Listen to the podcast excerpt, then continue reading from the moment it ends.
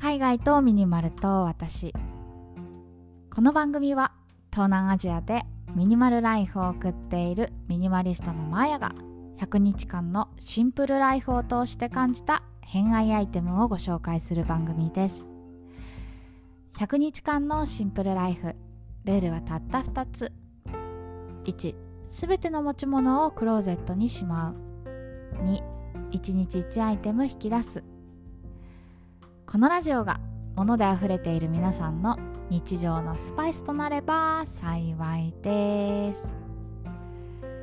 はい今日は10月22日金曜日ということで、まあ、日付は全く関係ないんだけど。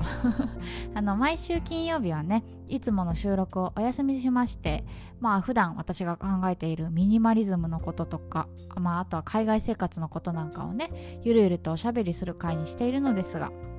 今日はですねちょっと話したいことがあるんですよ。まあ話したいことっていつも話したいから収録してるんですけどすいません。まあ今日のねテーマは継続こそ力なりだなと思ったっていう話です。皆さん何か継続していることありますか？なんか継続っていうとさなんか英語の勉強とかプログラミング学習とかさなんかちょっと大それた作業っぽい感じのイメージすると思うんですけど結構ねなんか日常のちょっとしたこと洗濯とか掃除とかさ片付けとかもそうですけどやっぱりそういうのも習慣の一つというかもうね胸を張って私の習慣の一つですって言っていいと思うんですけどやっぱりねそういうのって毎日やってるからできるんだなって思うんですよね。で今日それを痛感したんですけど、まあ、結論言うとね私あの今日ビジネス日本語が使えなくなってたんですよ。あのもうちょっと噛み砕いて言うと正しい日本語喋れてなかったなと思って。あ日本語もこうやって毎日ちゃんと話さないと忘れるんだなっていうのをちょっと改めて感じたんですよ。今日はそんな話をしたいと思います。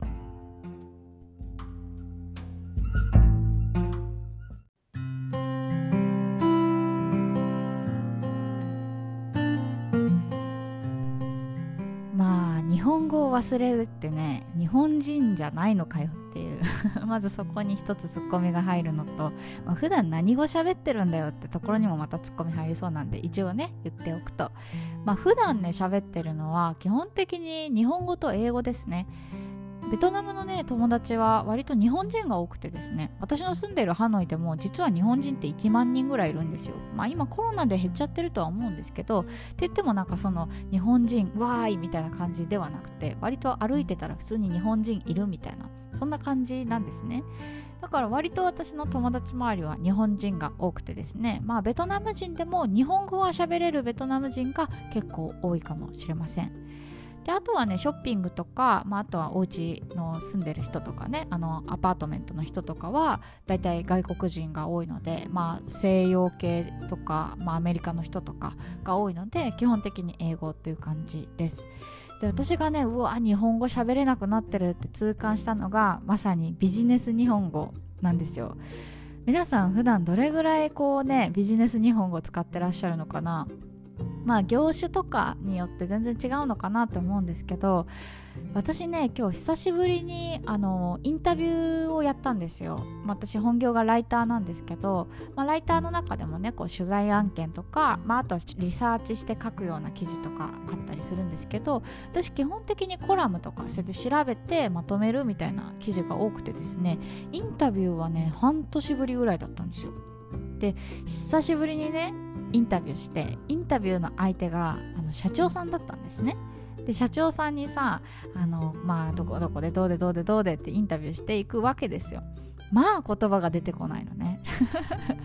もちろんなんかこういう喋り言葉あのゆるっとおしゃべりするような言葉だったら出てきますよ。出てくるけど社長さんに対して敬意を払いながらえーと質問質問質問ってなると本当に言葉が出てこなかったの。で私ね、まあ、今フリーランスで仕事をしているんですけどその前は普通にサラリーマンをしていてなんなら2年間ぐらいね営業の仕事をしていたんですよ。で私前職がね内装系の仕事で結構その内装ってさあの額が大きい金額が大きいからあの決済権の上の人とね結構交渉しなきゃいけないことが多かったんですよ。だからまあ新卒12年目でも全然企業の社長さんと、まあ、あの金額の交渉したりとか打ち合わせしたりとかあったので割とねビジネス日本語喋れる方だったんですよ。ていうか結構自信あった。っていうか正確に言うと先輩とかにむちゃくちゃ注意されて治ったはずだったんですけど、まあ、そこからね営業から、まあ、現場監督の仕事に社内移動しましてで34年かな働いて会社を辞めて今はフリーランスでライターの仕事をしているんですけどそんなこんなでさまあ、現場監督の仕事なんてあの職人さん相手に話をするから、ね、ビジネス日本語なんか使ったら笑われちゃうわけですよ。お前何それ型みたいなことをね 突っ込まれてなんならタメ語で話せやボケみたいな感じで言われるぐらい結構ラフな感じだったんですよ。だからそんなところでさ働いてたから本当になんかこう敬語の中でもまあ丁寧語尊敬語謙譲語とかあるじゃん？であとはまあ御社とか 当たり前だけどお世話になっておりますみたいな感じとかちょっとね辛かった。全然言葉が出てこないんだなと思って。